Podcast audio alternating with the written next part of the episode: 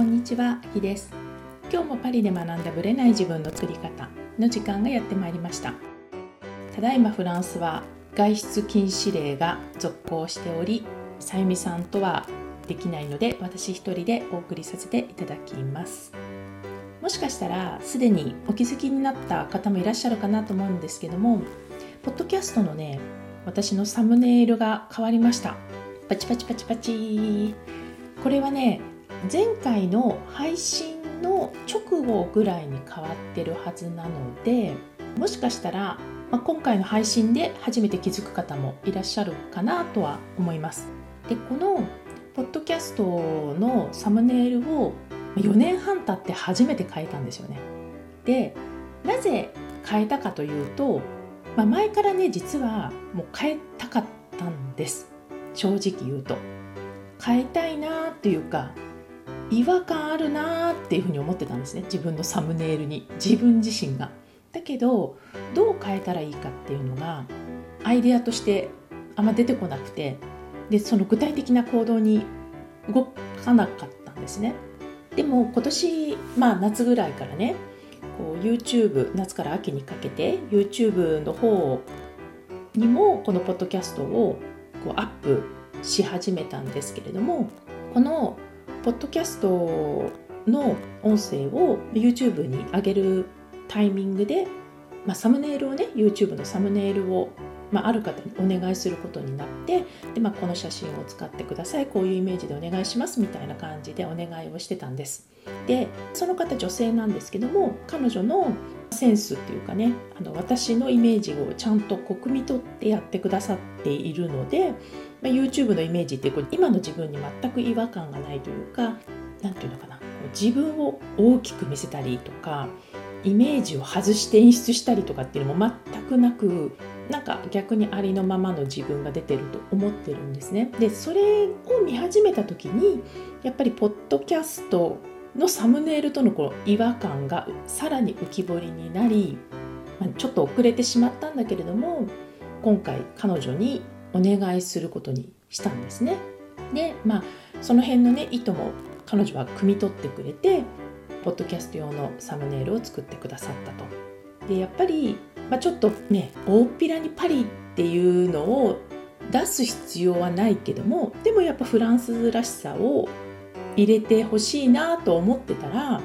そんなに私細かく言った記憶はないんですけどもさりげなくこうトリコロールを入れてくれたりとかでもそれも分かりやすくこうフランスの旗が出てるみたいな感じではなくこうさりげなく入っているっていうところがやっぱさすが彼女だなと思ったんですけども、まあ、今回ねポッドキャストと、まあ、YouTube のサムネイルの違和感がさらになくなるようにさせていただきました。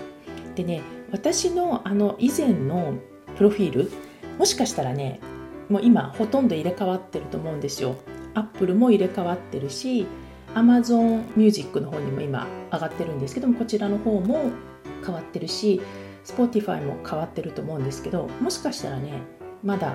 Google Podcast の方には残ってるかもしれない。なんかねその変わるタイミングっていうのがねそのデバイスによってちょっと若干違うのでずれているかもしれないんですけどもだからちょっと前の見たかったらその Google ポッドキャストだったら見れるかもしれないんですが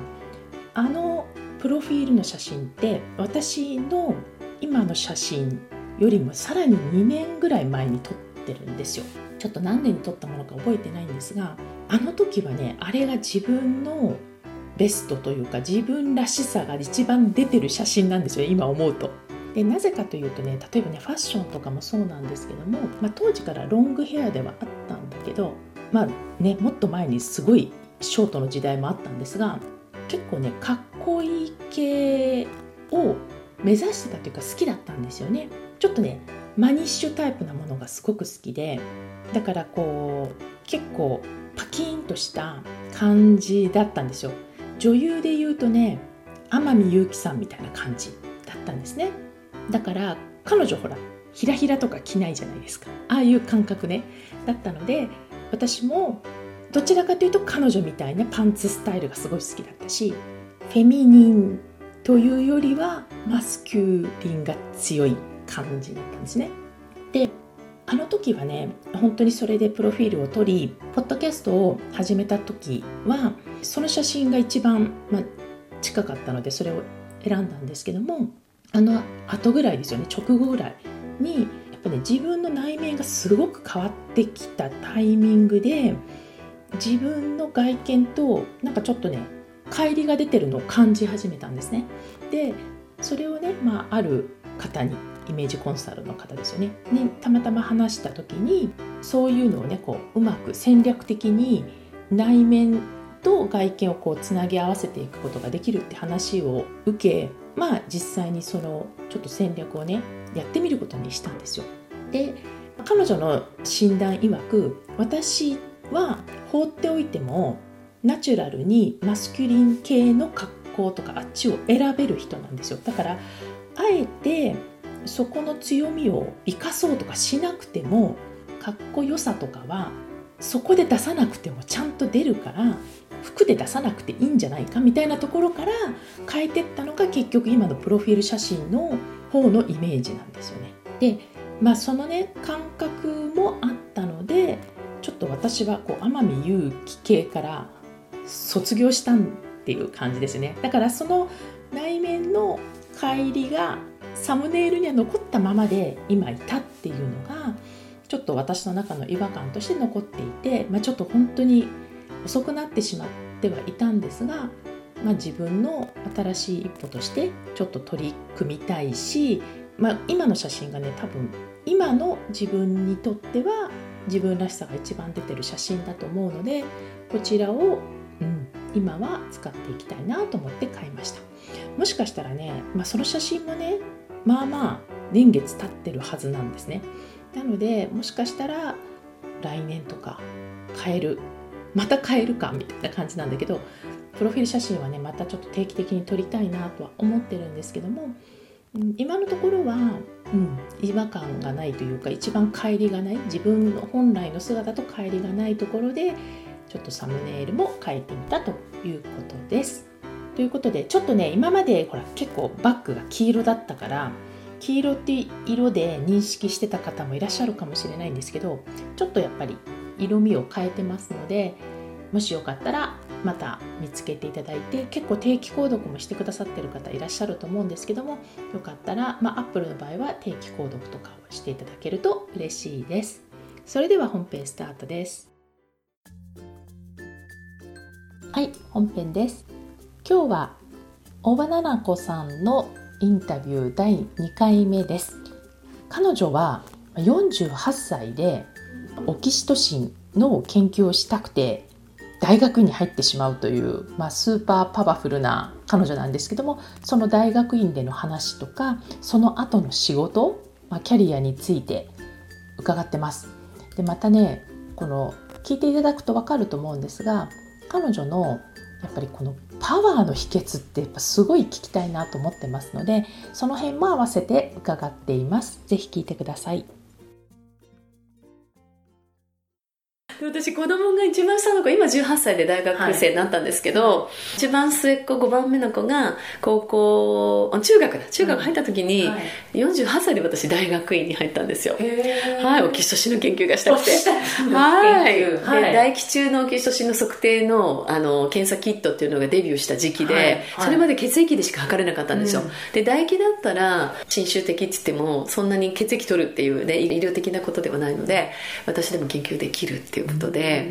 でそれで、まあ、妊婦さんのね働く妊婦のストレスで、まあ、産前産後で産休に入ったらどれぐらいオキシトシンが変化するのかっていうのを研究論文にしたんですね。もし、まあ、オキシトシンがねわからない方ももしかしていらっしゃるところでオキシトシンとは何ですか？あはい。オキシトシンとはホルモンであり、神経伝達物質なんですね、はい、神経と神経の間にも流れているもので血液の中にも流れているものなんですけど愛や信頼を感じた時にドバーッと出るホルモンで,、でしかも、えっと、妊娠出産でもすごく関わるホルモンで、えーと、赤ちゃんを産む時に自然陣痛の場合に子宮がキューッとストレッチしてくれるんですけど、はい、あの時はやっぱりオキシトシンレベルが非常に高くなって子宮をストレッチしてくれるんですねでそして射乳反射といって母乳が赤ちゃんがふにゃーって泣いたら、うんもうツーってうん。お乳の先がツーってくるのもあれうんオキシトシンの作用であ射乳反射でああお乳が欲しいかなっていうのをもういちいち思考しなくても体が反応して、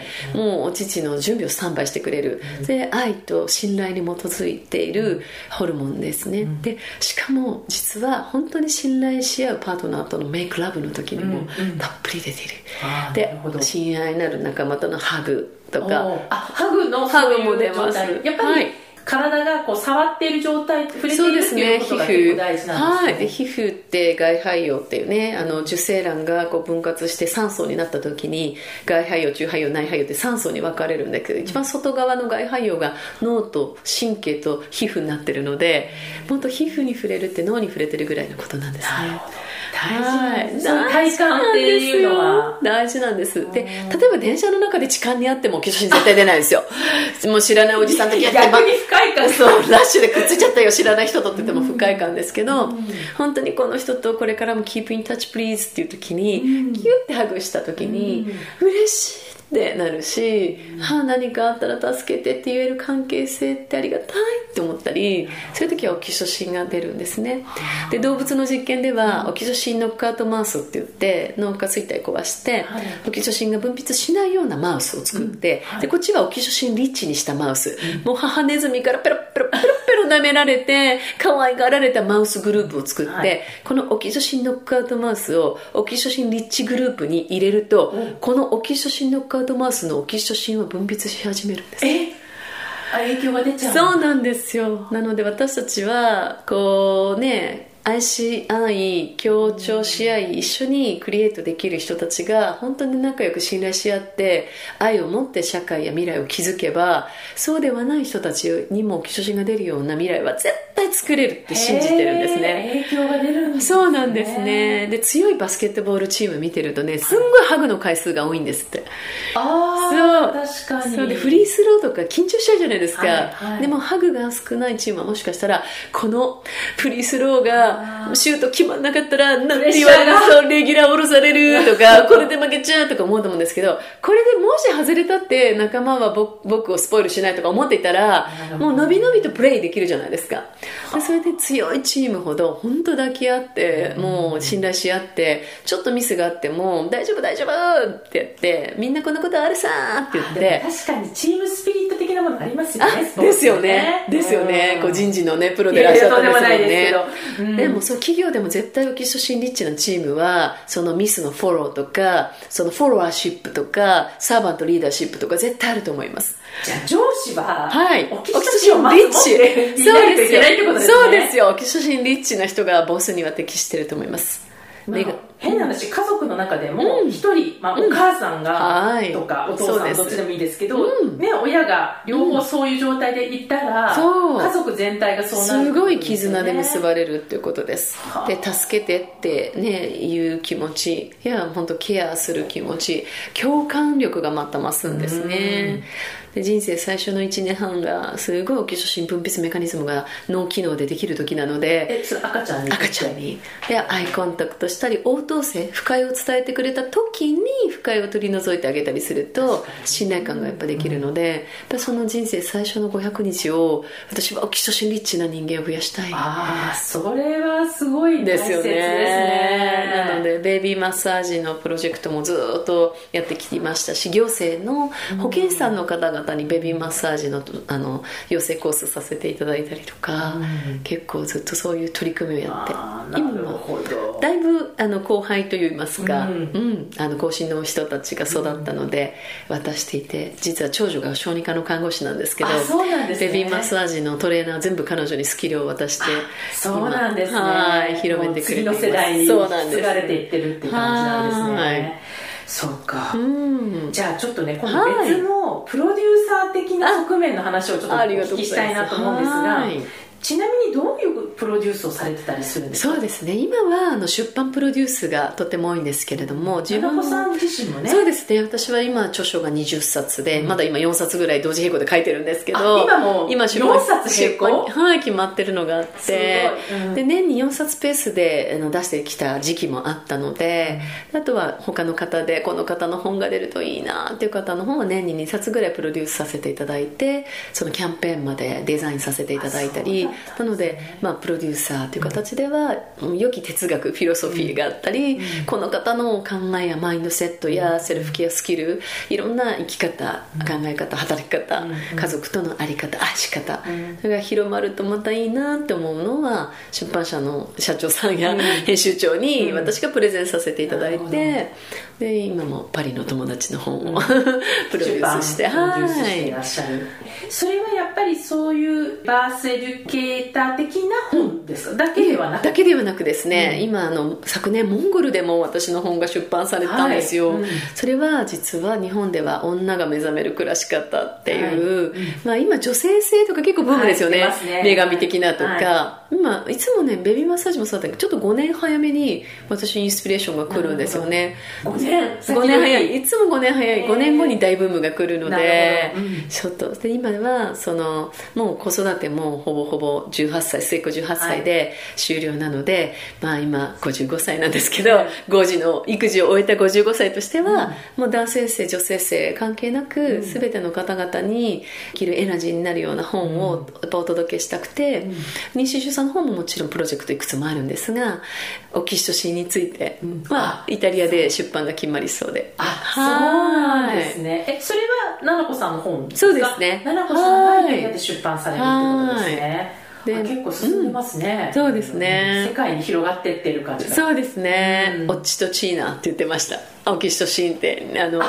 オッチとチーナだってイタリア語で。なるほどね。やっぱちょっと発音がイタリアっぽくなるんですね。そうなんですねかわい。い、えー、そうなんですね。まあもちろんね、うん、妊娠出産ってやっぱりある意味ライフコースで言えばすごくターニングポイントですし、はい、ライフスタイルシフトも起きますしオーガニックフードを食べるようになったり、うん、ヨガを始めたり瞑想を始めたりっていうのですごいいいチェンジングシーズンだと思います、うん、やっぱりあとね健康度高い状態で次世代を育ませてお腹の中から育ませていただくっていうのはすごく大切な地球の プロジェクトだと思うので、あのそういった妊娠出産のこともいろんなアプローチ。日本の女性もまるで禅をするように静かに産むので、そんな本もねお出ししていきたいと思います。なるほどね。あとはあの環境省の実は大臣公認アンバサダーもさせていただいていて、はい。はい、これはちなみにどういうことなんですか？これはですね環境省はその今も気候変動ですとか、はい、また地球に暮らす私たちの暮らしがプラスチックをたくさん排出したり二酸化炭素をたくさん排出するので、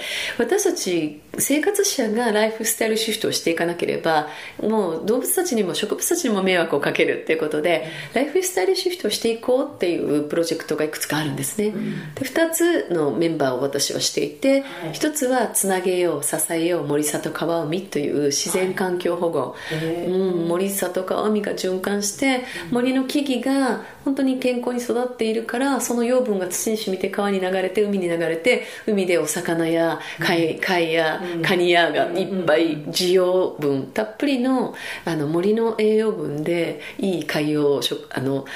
水産物がどれできると言われているんですね。そういった循環でこういった地方創生とか日本でも言われてるんですけど、はい、東京一極集中じゃなくて、うん、地方の森里川海が健康であることで都会の人たちの食べ物も全部できてるんだからっていう。そう、ね,、なんですね、うん、でそんな循環経済とか地域循環共生圏っていうのを作ろうとか、うん、今あの事務次官にななられている中井徳太郎さんという方と8年ぐらいプロジェクトが一緒のプロジェクトがあってその中で森里川海も生まれましたし、この8年やってるのががあのグッドライフアワードってアワードなんですね、はい、これはサステイナブル持続可能型な社会や地球環境を作っていくために命と社会と、まあ、健康に優しい取り組みに環境大臣賞を授与するというアワードの実行委員と審査員を8年させていただいて、プロジェクトプロジェクトのそうい。う審査をさせてそうなんです。いつも150取り組みぐらいあのエントリーしてきてくださるんですけどまたすごい泣けるいい取り組みがいっぱいあって、まあ、それだけ集まってくるとねそうなんですよでベスト3には最優秀賞優秀賞2つってお出ししたりで私は子供と親子のエコ未来賞っていう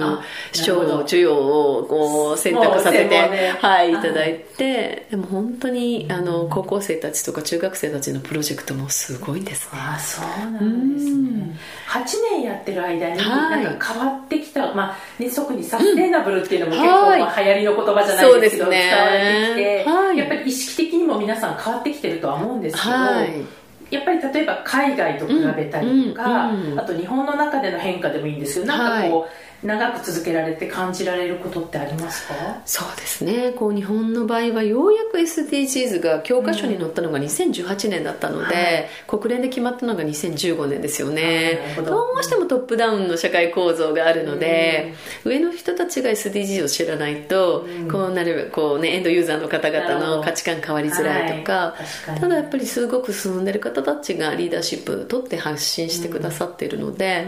まあ、最近ではオーガニックっていうのはただ健康のためだけではなくて土地に農薬を入れないことが、うん、土地の微生物の循環をね、はい、助けるものなんだとかそういったリテラシーは広まってきてはいますね。ただ行動変容まではまだ何か仕掛けが必要なんだと。思って、うん、なるほど。あまだ知識とかその辺は分かってきてるけど、はい、ね。はい、どうすればもっと多くの人たちと。で、まあ、環境省のプロジェクトは例えばペットボトルを1週間使わなかったっていう人たちを60%にするにはどうしたらいいかとか、ね、具体的に、ね、具体的にエコバッグ持ってマイボトル持ってストローも使わずにとかもう多分フランスだったらファストフード店とかもねプラスチック使わないようにとか、ね。フランスはねパリ協定あったので、うん、すごく leadership country なんですよ。メインでやってましたからねそうなんですよ。パリ協定で。やんないわけにいかないですよね、うん、なんかそのやんないわけにはいかないっていう仕組みができちゃうのも一つの作戦ではあるんですよね。そうにはなるので、私はそういったこうストラテジーを考えていったり、そのインフルエンサーのキャスティングをさせていただいたりっていう面でも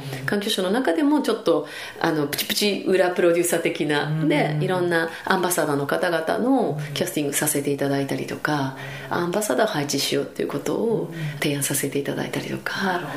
そんなあの行政の仕事もやってね行政の仕事もやりつつ、はい、出版もやりつつ、はい、あと、まあ、今まで出てきてないですけど映画もあそうですね、ね、映画は「生まれる」っていう映画今100万人ぐらいの方見ていただいてるんですけど、うん、生まれるはねあの体内記憶を持ってる子どもたちが3歳児で31%いるというデータが出たことで、31%はい。で我が家の子どもたちがなんと下2人の子が体内記憶を言ったんですよ。それでおおっていうことで、うん、これはリアルだと思って。33%ですよね。マジですね。5人中1人言って。40%そうなんですよ。でそれで体内記憶のある子たちのインタビューを取ったり産婦人科医の先生方のコメントをいただいたりってするドキュメンタリー映画を作ったのが2010年から公開だったので4年かけて作ったんですね。2006年から作った映画でしたね。あと私いとこが映画会社勤めてたりとかしてたのでやっぱり映画はある意味マインドセットとしてとってもいい作用があるし、うん、行動変容のもとにもなるしこれからも映画もあの作りたいっていう思いはありますしもうやりたいことがいっぱいで いくつものプロジェクトが、たくさん同時進行。進行。はい。この、まあ、奈々子さんご自身さっき宇宙人だっておっしゃってたけれどもこのパワーの秘訣は何ですか？パワーの秘訣何でしょう、うん、何ですか？これ好奇心？好奇心？なんだろう、うん、でも本当に好奇心があることがあのある時期ねまで好奇心がすごい強いことがコンプレックスだったんですよ。あのまた落ち着かないとかいろいろ日本では言われるじゃないですか、でもしょうがないよね興味持っちゃうんだからと思って。コンプレックスに思ってた時っていつ頃の話ですか？どうでしょうね。なんかこう双子座ってなんですけど、双子座はね、なんか、なんだっけ、秋っぽいみたいなこと書いてあるアストロジーが書いてあって、うん、なんじゃこりゃと思って、はい、全然飽きずに極めとるわいと思ったんですけど、なんかこう、興味を持ったものを次これをやってみたいってなるのって良くないことなのかなみたいに批判する層もいたので、でもそれは一つのことを長く深めるという方であって今は全然あの私の場合はその時その時のお役割というか役目が終わればまた次に運ばれるんだっていうことを思って映画も撮り終わって公開が終わってなったら次のステージに行くしっていうので今は全然大丈夫なんですけどこのやってみたいということがいっぱいあるっていうことが多分私のエネルギーと思って例えばこう同時に、はい。まあ、これも興味あるあれも興味あるってこうあるじゃないですか、はい。その中で、うん。まあ、好奇心旺盛の人ってみんなどれもやりたいじゃないですか。そうですね。どうやって選んでいったり優先順位をつけていったりうん。していくんですか、プライオリティですよね、そうですね。やっぱりそれはそのプロジェクトのメンバーとの話し合いの熱量とあかやっぱりどれも人と人になってくるので今イタリアとのプロジェクトも2つぐらいあるんですけど、まあ、あの黎明期というか準備期間はどれも同時進行なんですよ、おーなるほど。確かに。でもそこである時になんかターニングポイントがパーンってこんな出会いがあったよとかスポンサー現れたよとかもうなんか something great 働いてるなんかみたいなそのセレンディピティが起きることもあるんですね、で思考して考えて考えて構築していく論文を書くみたいなものもあれば、でも論文を書く中でもおこんなデータが出たっていうのもあるので、なのでそれはフィーリングであこれが今一番フォーカスすべきだっていうものはミーティングの熱量とか、そのプロジェクトがいくつか同時進行する中でこんな人が今声かけてきたからとか、出会いみたいなのがベストタイミングでジャストサイズのことが起きるんですね。でこれはいくつものプロジェクトを成功させてきた自負があるので、うん。これはこれはこの勘っていうのは合っているんですよね。なのでこの勘ははい。どうやって養ったらいいんですかね、たくさん失敗をすることです。ああ 日本人にはハードルが高い感いじですね。やいやいやでも失敗はエジソンが言うようにうまくいかない方法が分かるだけなので、本当に失敗をする勇気は成功する、成功とか失敗とかじゃないんですよ。勝ち負けじゃ全然ないんですよね、もう一人でも多くの笑顔を作りたいっていう、このなんかエネルギーはなんかこう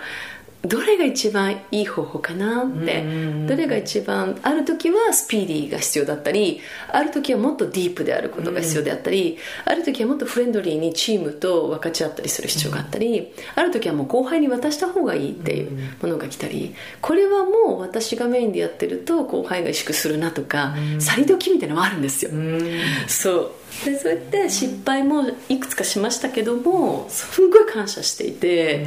あれがなかったら分かんなかったわと思って、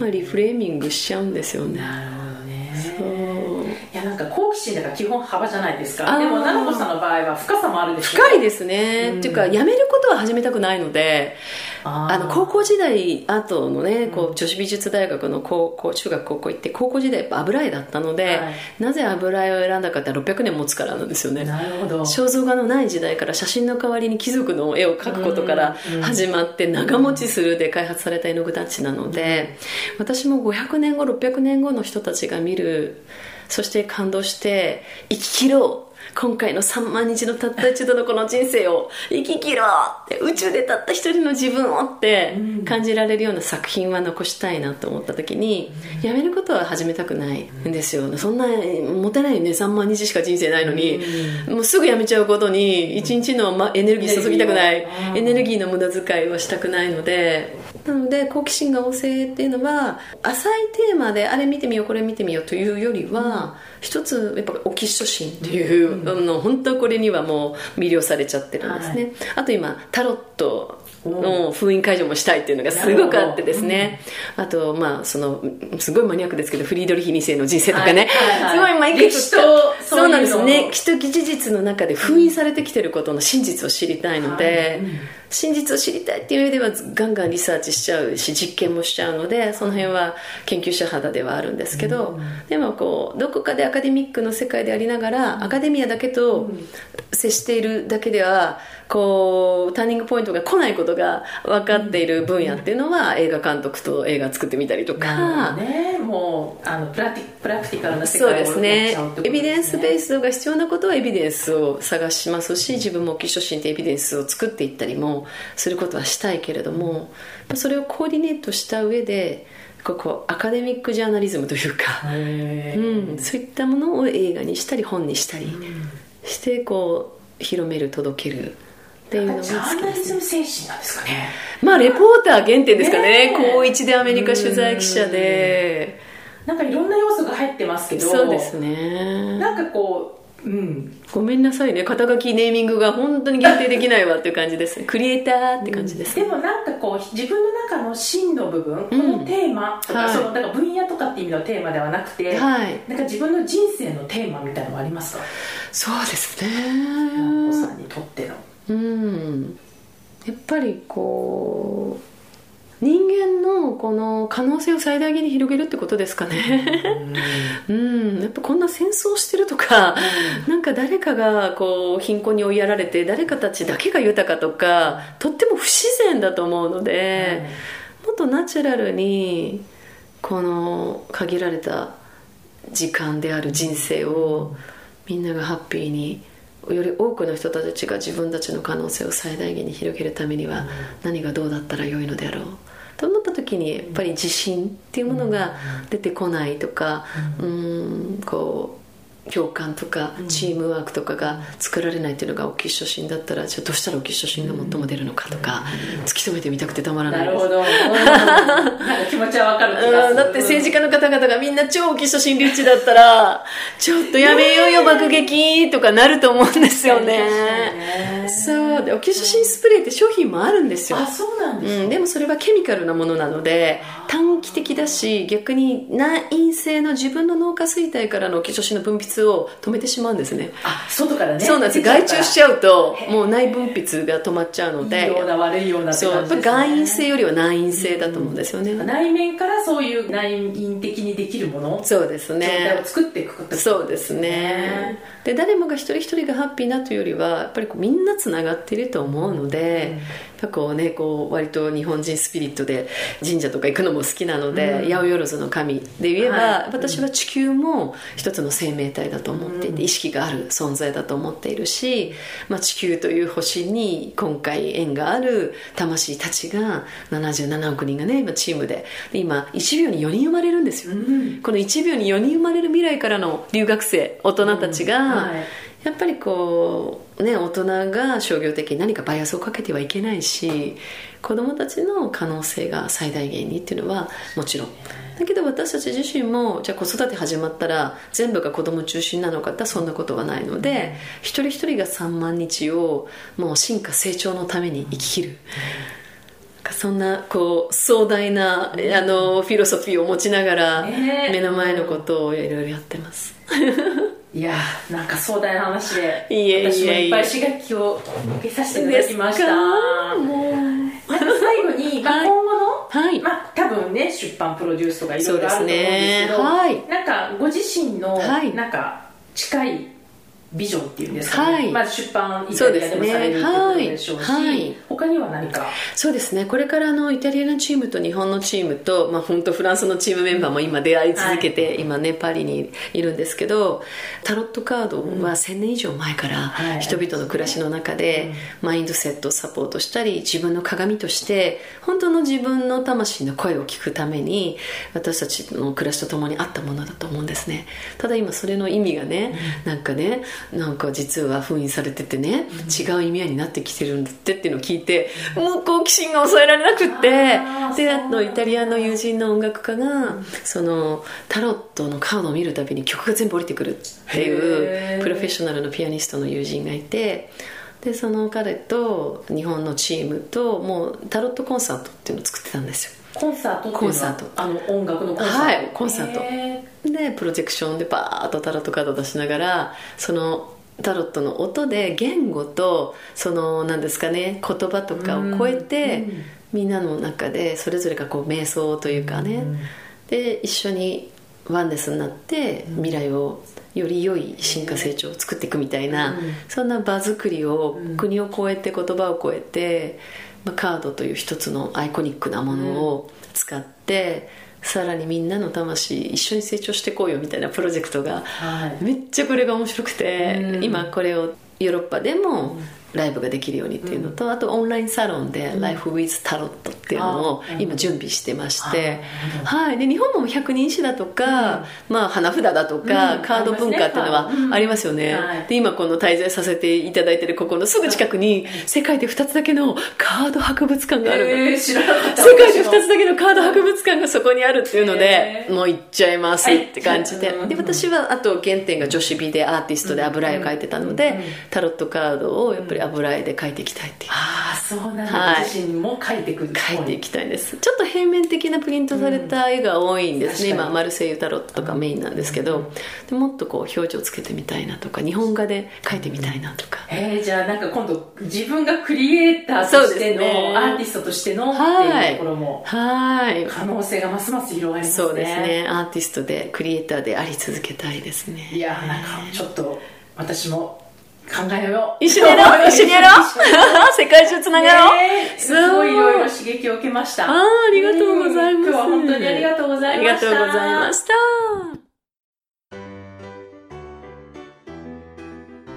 この番組は毎週金曜日をめどにお届けしています。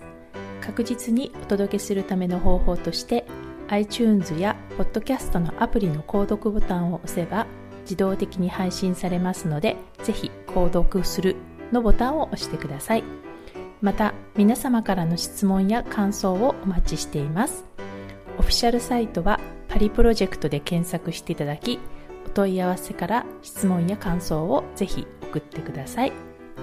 オフィシャルサイトから LINE アットやメールレターで有益な情報をお届けしているので、こちらもぜひ登録してくださいね。また、次回もパリで学んだブレない自分の作り方をお楽しみに。秋でした。